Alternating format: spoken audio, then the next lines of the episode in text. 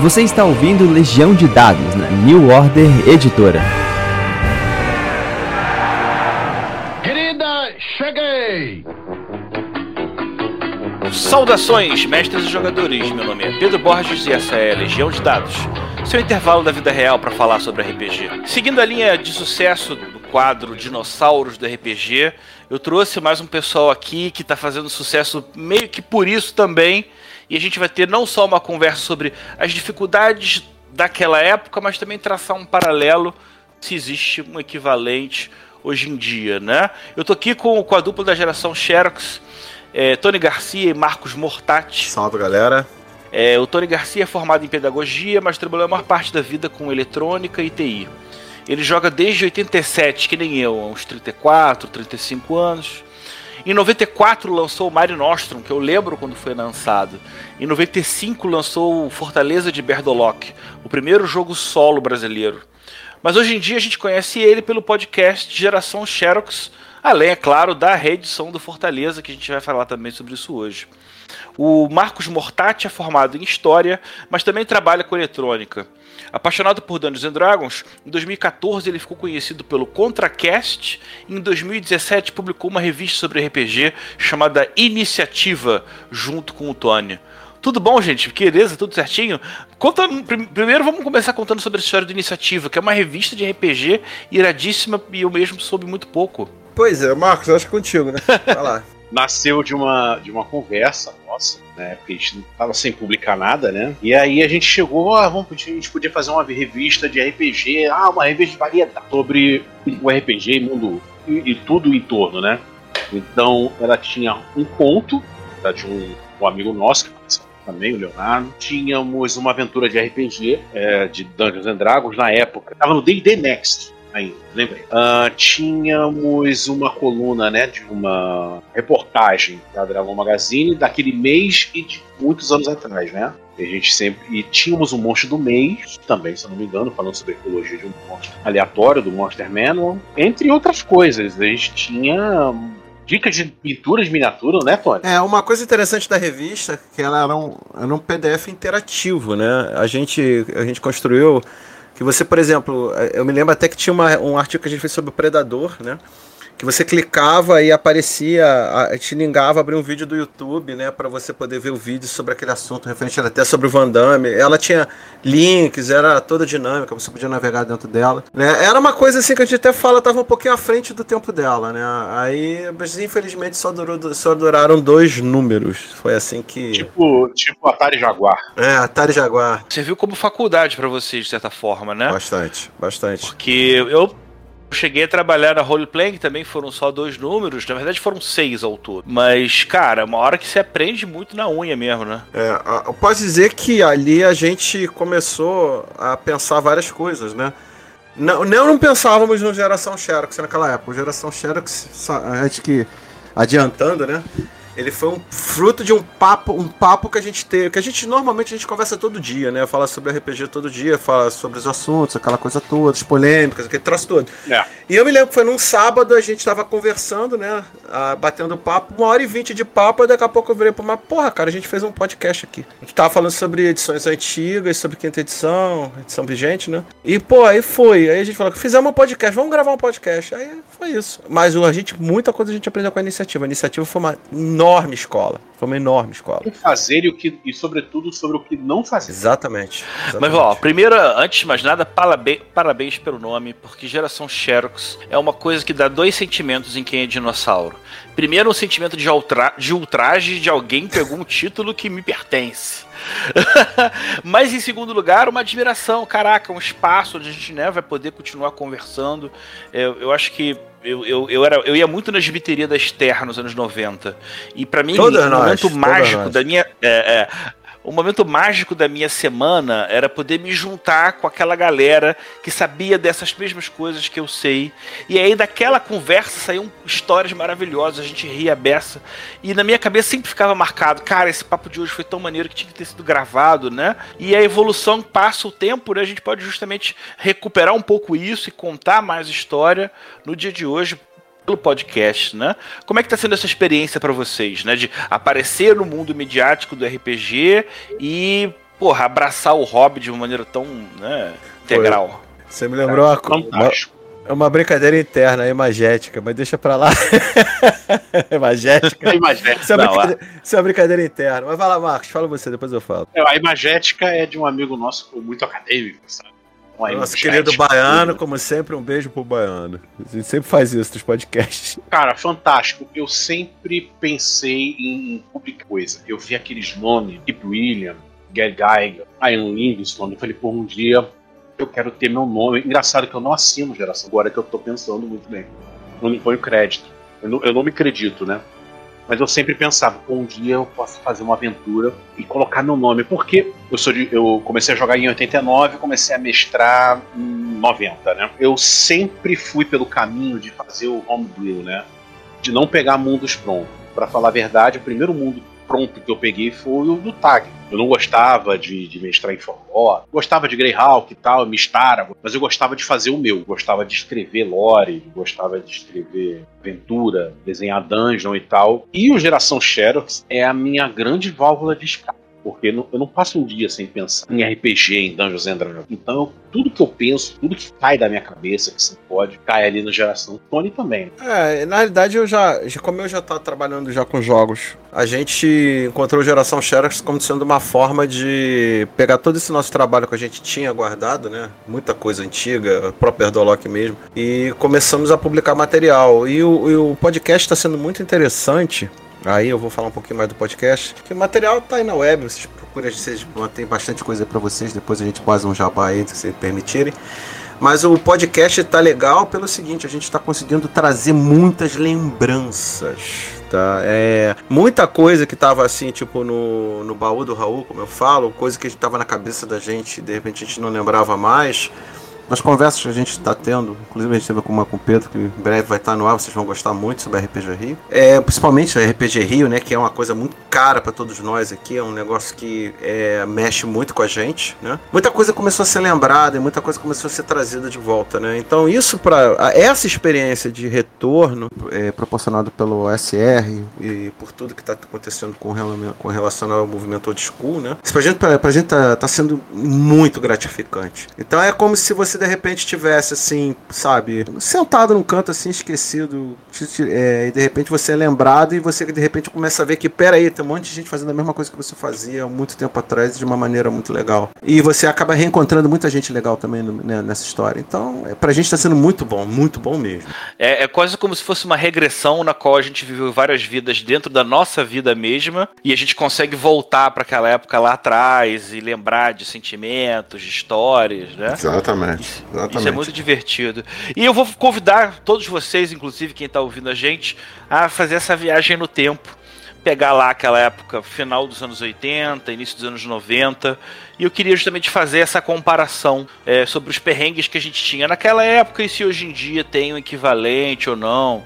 E como é que funciona, né? Vocês dois se arrumem aí, como é que vocês vão responder. Ah, eu beleza. só quero saber primeiro como é que era arrumar livro pra vocês. Existia, isso influenciava no status do grupo de jogo, ter ou não livros? Vocês tinham dificuldades? Como é que funcionava com vocês? Os originais? Ou... Ah, tudo, passando pela Xerox, óbvio, Bom. né? Quem, tem- quem tinha os originais era a nós, nós, a geração Xerox, como um todo, todos nós. Nós somos a segunda geração do RPG aqui no Brasil. A primeira geração era aquela galera, aquele pessoal que tinha o pai trabalhando em algum serviço diplomático, qualquer pessoa que tinha acesso ao, na época, chamado estrangeiro, né? E essas pessoas tinham os livros originais, você conseguia é, remontar a genealogia dos grupos com as Xerox que eles tinham. O meu grupo é, foi filho de um outro grupo de caras que o pai trabalhava numa multinacional. Era difícil, porque a Xerox nu- nunca foi barata, né? Agora ela é É. troco de pinga. Agora é commodity. Agora é commodity. Mas eu me lembro que uma passagem de ônibus e volta, ou seja, se, se- se você fosse voltar, você conseguia mais ou menos de 30 a 40 páginas de Xerox.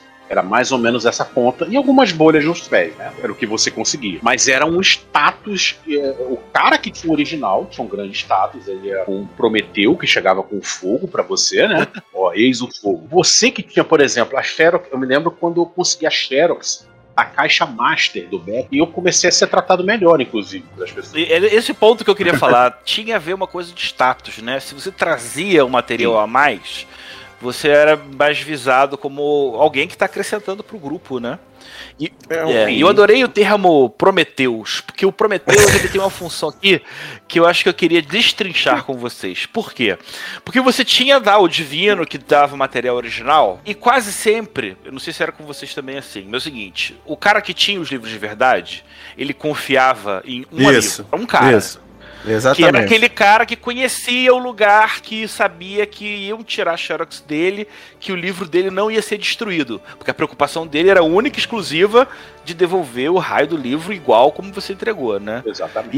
E em alguns momentos houve tropeços pela experiência da vida, e aí alguns entregou o livro todo arrebentado, então você tinha essa figura, né? Em cada grupo de jogo, o Prometeu era um cara, que era o cara que tinha mais confiabilidade, não por ele, mas porque ele tinha o contato do lugar da Xerox. No caso de vocês, então, era uma empresa, né? Eu vou falar uma coisa para você. Eu tinha três Prometeus. Uhum. eu tinha três Prometeus no meu grupo. É, a gente Pô, conseguia. É, a gente conseguia. O próprio. Um deles era o Chamu, que até já arrumou uns livros pra gente na época, que inclusive já foi até entrevistado pela gente, que inclusive fazia os nossos dados, né? Nós tínhamos uma grande amiga, Ana Cristina, também, que conseguia arrumar os livros, né? E tinha um outro amigo meu que arrumou alguns livros pra gente, depois ele sumiu que era o Ícaro. Aliás, o Ícaro foi o responsável por ter trazido os primeiros livros pro grupo. Depois a galera foi trazendo os outros.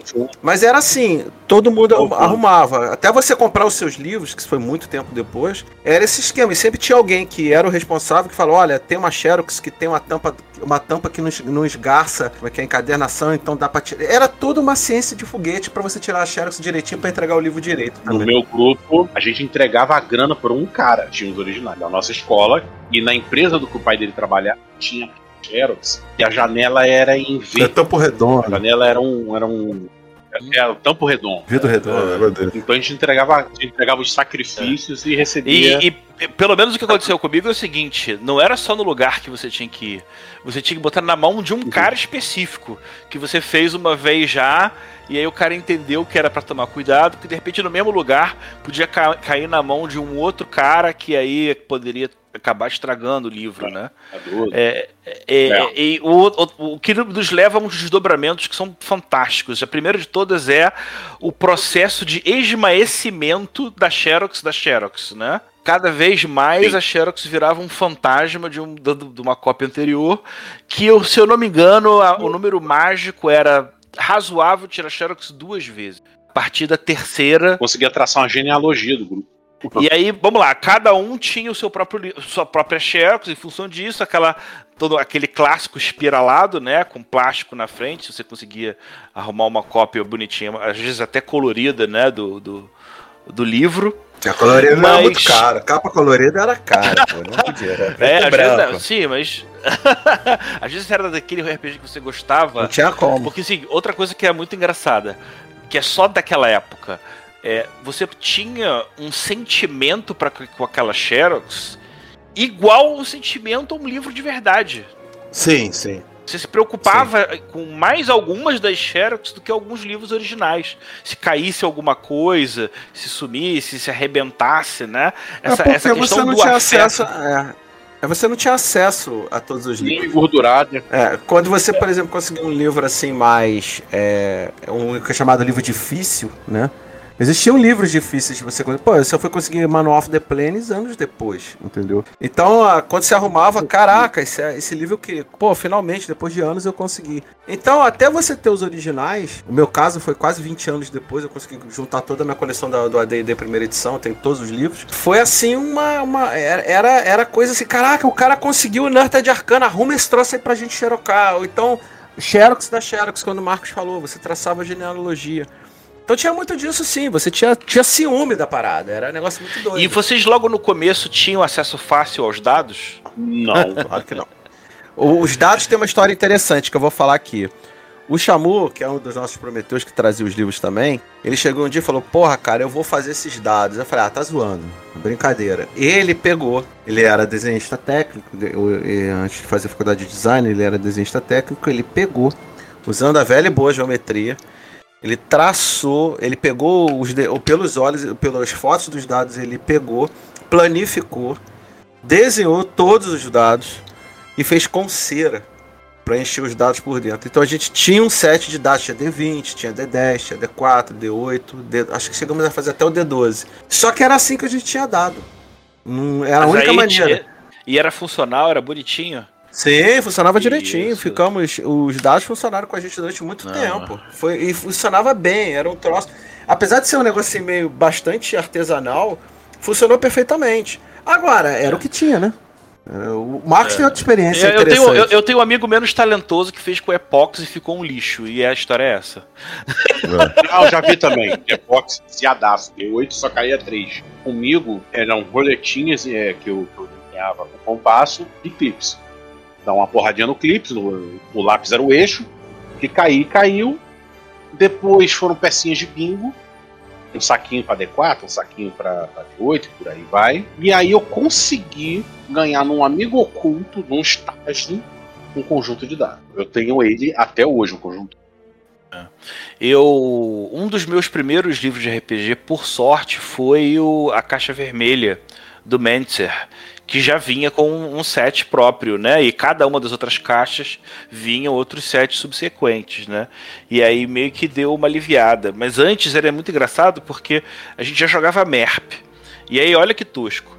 A gente, para emular o D10, a gente jogava um dado de 6, ignorava o 6 e jogava. Eu tinha um dado triangular, que seria um D4, né, piramidal, é que dois deles tinham a ponta branca, duas deles tinham não tinham. Então a gente jogava o, o D6 e esse dado diferente, e se aí a ponta branca, você somava 5. Se não saísse a ponta branca, você não somava 5. Porra, Genial sim, mas você e- e- elabora uma quantidade de passos a mais pra você fazer um procedimento que é tosco, né? Mas Mas aí é eu o que falo, a, fa- funcionava. é. a famosa dava, né? frase que é o seguinte, né? A necessidade é mãe de todas as invenções. Então é o que tem pra hoje, como É. fala. E a- né? as fichas de vocês, elas já eram de Xerox? Ou alguém fazia uma matriz de caderno na caneta e depois fazia no lápis? Ou só A só nossa era chique. Que era maluco. Não, não, não. A nossa era chique. A nossa era chique. A nossa era feita no computador. Olha só. O amigo, o nosso amigo, o Chamu, o Chamu também, mesmo que. Ele fez uma época várias fichas nos programas antigos de. Cara, coisas barroquíssimas. E eram impressos em impressoras matriciais. Isso aí eu acho que a galera nem sabe o que é mais.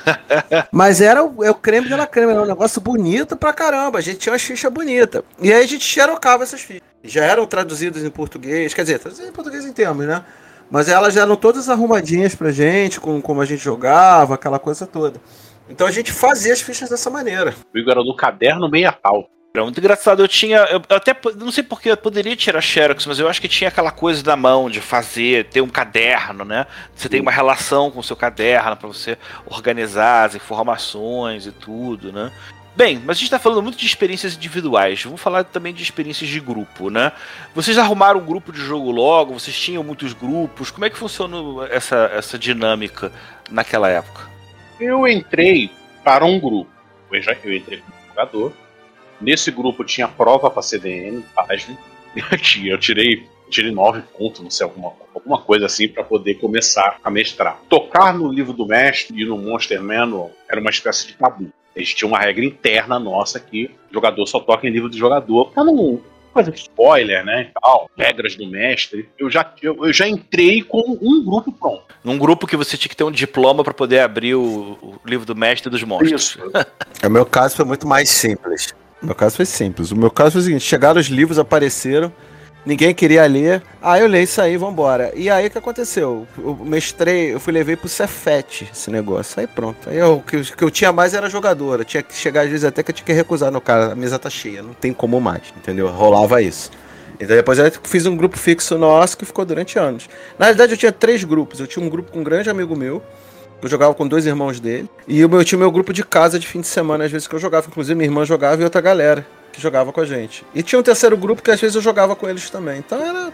O grupo assim era. Fa... Pra mim foi muito fácil. Quando, quando eu comecei a jogar, no início era difícil arrumar grupo de jogo e depois passou a ser equilibrar esse grupo de jogo. Tipo, sair quem não gosta, né? Vocês nunca teve uma- uma- um problema assim? Um jogador que era tóxico, problemático e às vezes demorou até que uma hora ele parou de jogar. Sempre foi. Sempre perfeito. Meu não tinha, não. Meu foi muito tranquilo. É. Meu tinha jogadores Legal, e jogadoras. legal. Jogadores e jogadores. Vamos pontuar uma coisa interessante.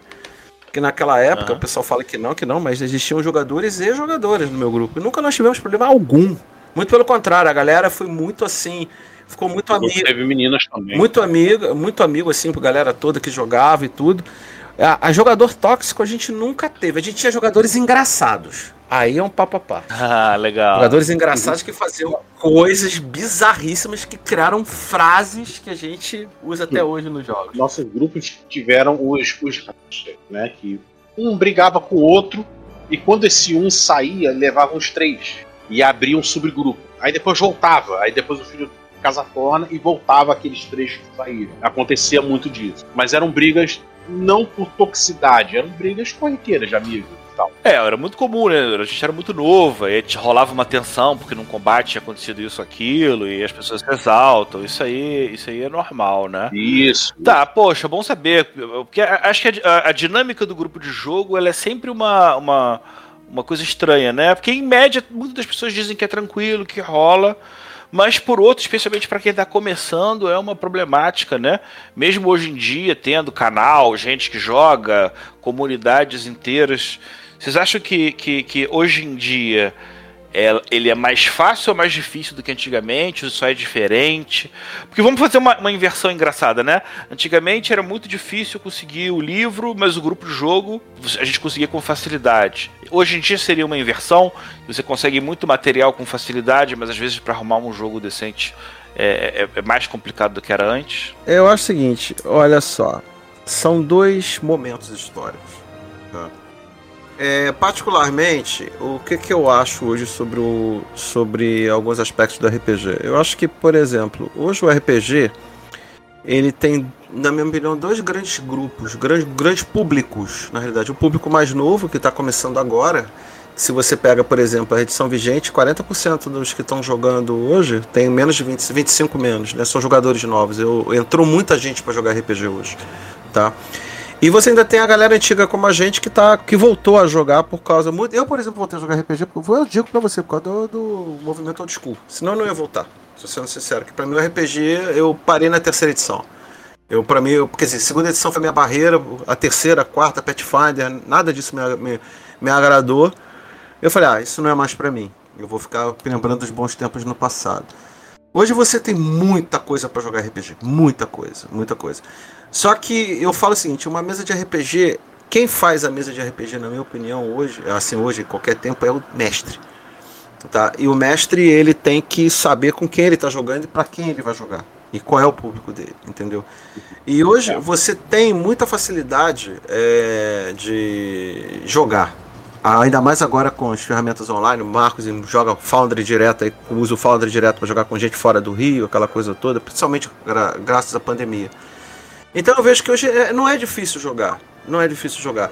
Eu acho difícil é ter uma boa qualidade de mesa de jogo. Tem DMs excelentes, mas eu também vejo muito DM meia boca por aí, entendeu? Então eu é, Jogadores excelentes e jogadores meia boca. também jogadores péssimos que pô, não estão assim, a- não topam muito o desafio, entendeu? Então uma, uma coisa que eu acho muito importante que a gente sempre teve, a gente tem nas nossas mesas de jogo, isso é um ponto meu como mestre, é respeito, tá? É, eu acho que o jogador ali tá com uma expectativa de jogo e você tá com uma expectativa, mas vocês têm que ter um respeito mútuo entre si. Cara, eu nunca tive problema, nunca tive problema em mais de 10 anos jogando direto na minha mesa por conta de qualquer evento bizarro. Muito pelo contrário, a minha mesa era até muito disputada, porque a gente sempre tinha essa, essa pegada, entendeu? E eu acho que é assim, a gente respeitar as pessoas. Eu acho que o bom jogo é aquele jogo que todo mundo se diverte, todo mundo ali tem uma relação muito sadia É. entendeu? Então são coisas assim que, que eu vejo que na realidade é, não tem é, assim para mim hoje eu acho muito fácil jogar RPG até online. É. Então mesmo na pandemia que a gente está numa situação bem complicada ficou muito mais fácil. Muita gente está jogando RPG por conta disso. Isso é que é legal. Exatamente. Bem, a vida de todo mundo mudou em função da pandemia, né? Sem poder jogar, sem encontrar as pessoas para poder jogar, a gente foi meio que uniformemente empurrados para jogar remotamente. Como é que foi essa experiência para vocês? Veio fácil? Foi difícil? Como é, como é que é a relação para vocês? Olha, eu, até pelo meu grupo ter se espalhado pelo Brasil, é, eu tenho um amigo de longa data que jogava no meu grupo original, tá morando em Araruama. Eu tenho outro também que jogava no grupo original, tá morando em Itaguaí. São cidades fronteiriças aqui com o Rio de Janeiro, né? Mas não dá para trazê-los para cá. Pra, tra... não, dava antes da pandemia, quem dirá agora. Temos um integrante do grupo em Vargem Grande, que também fica do outro lado do planeta. E temos um camarada nosso que está em São Carlos, em São Paulo. Ou seja, reunir esse, esse time presencialmente já era impossível. Então eu, eu, eu tive uma estada bem, bem pequena no, no Roll20, né?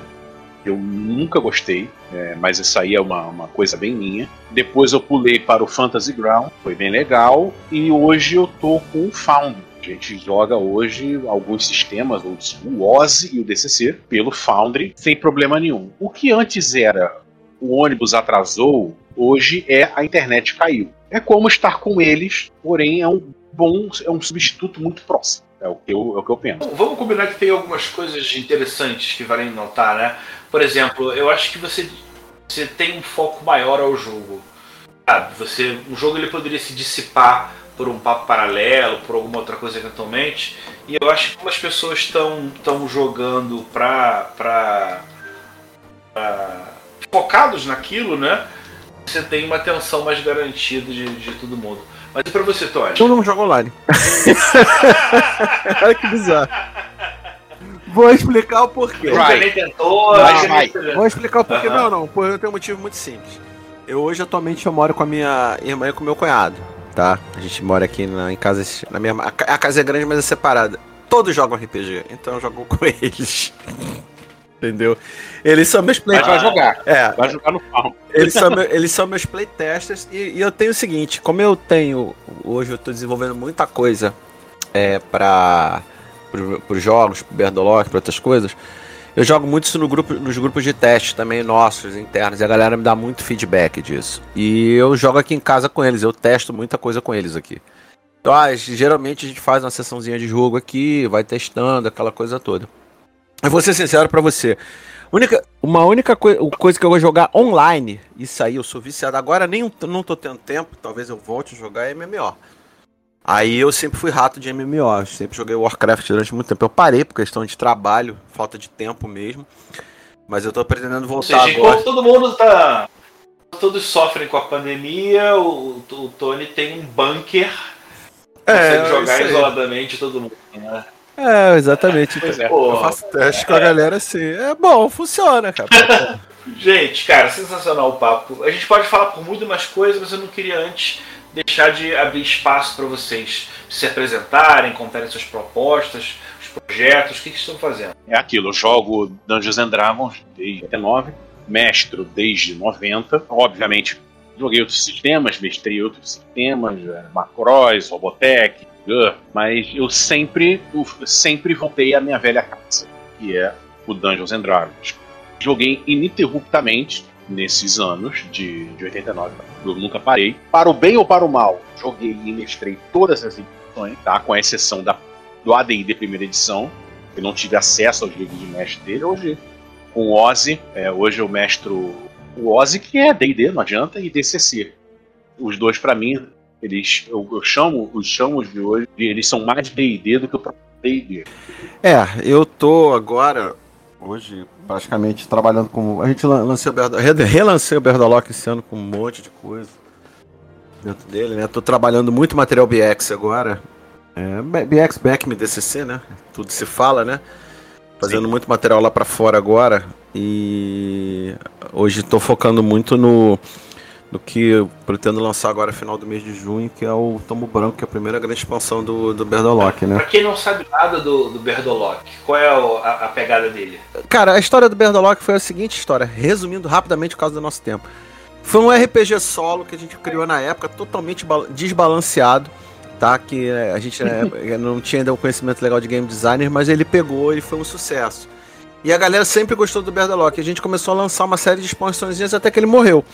Aí ano passado, a, o pessoal da RPG Solo, principalmente o Tarcísio, que é um grande. O Tarcísio Lucas, que é um grande fã do Berdalock, começou a me jogar umas, umas minhocas na cabeça e eu resolvi refazer o Berdolock com uma série de coisas. Com lore, com tudo. Eu reescrevi, botei tudo abaixo, reescrevi do zero e criei um sistema que tanto pode ser jogado como solo, como pode ser jogado em grupo agora. Inclusive tem um gerador de masmorra, oráculos, essas coisas todas. E aí eu lancei ele foi em fevereiro, final de fevereiro, relançado. E aí agora eu lancei uma série de, de é, coisas novas para ele. A gente publica semanalmente a Plebe, que é um formativo tipo um zine que tem regras novas pro jogo, material, lore, essa coisa toda. E agora, no final do mês, sai a grande expansão dele, que vai deixar o jogo bem completinho, né? Com tudo que tá faltando. Mas o foco nosso agora é muito a geração Xerox e muito material para fora do mercado do Brasil, que tá tendo assim. A gente tá. É, particularmente, muita coisa que eu tô fazendo tá tendo muita procura, tá, a galera tá curtindo, entendeu? E isso tá me dando, animando bastante a levar, inclusive, o Berdolock lá para fora. Eu tenho conversado com a galera da Inglaterra e a gente tem falado muito sobre isso, entendeu? Então, é, é o que tá fazendo é isso, tá criando material, muito material. Ah, sim, e também eu tô com um grande amigo fazendo um wargamezinho skirmish aí, que, vai lançar, que já saiu a versão Fast Play dele, o Anagro, que também vai sair até final do ano, a gente tá com a ideia de lançar ele completo, né? Ah, Mega Dungeon. É, isso aí que é o grande é o grande creme de la creme. A gente está trabalhando em Mega Dungeons mesmo, tá? Eu tô trabalhando numa e o no mundo do Berdolock, que é Shumoria, e eu tô vendo com o Marcos outra, que é Valchaga, que é da que a gente está trabalhando também. Mega Dungeon mesmo, no melhor estilo Barromeses da vida, né? Então eu acho que é, a gente está trabalhando nesses projetos. Agora é muita coisa, mas tá legal. Eu acho que isso foi também por causa de tudo isso que aconteceu. Principalmente ao movimento OSR, tá? E toda essa pegada que a gente está fazendo é para old school. Então, se você jogou a D&D primeira edição, tá jogando DCC, tá jogando Ozzy, tá jogando ou qualquer outro sistema. É, qualquer outro sistema. Exatamente, a gente está com material para isso aí. Ah, e também tô, a gente tá agora contribuindo também para um, pra um, um Zene lá da Inglaterra que fala sobre Dragon Warriors, que é um jogo também bizarríssimo que eu fui, fui apresentado outro dia. E a gente está é... Eu tô fazendo material para eles também, entendeu? Então tá andando, cara. Estão produzindo que nem louco. Pô, muito bom, muito bom saber, cara. É o mercado que tá se aquecendo cada vez mais, ainda tem espaço para mais gente, é, né? É. E eu acho que com certeza os pro... acredito que os próximos grandes talentos estão ouvindo a gente agora. Queria agradecer, cara, pô, muita presença de vocês. Não, obrigado aí também, rapaz. A gente que agradece. É, a gente tá aí, a gente tá aí. Agradeço especialmente, poxa, vocês que estão ouvindo a gente até agora. Poxa, acho que a gente já passou todo o tempo possível. Deixa um grande abraço para todo mundo. Valeu mesmo. Tchau. Tchau, gente. Valeu. Valeu, abraço, galera. Você ouviu Legião de Dados na New Order Editora. Esse programa foi gravado e editado por Barcelos Taverneiro, diretamente da Taverna do Arcano.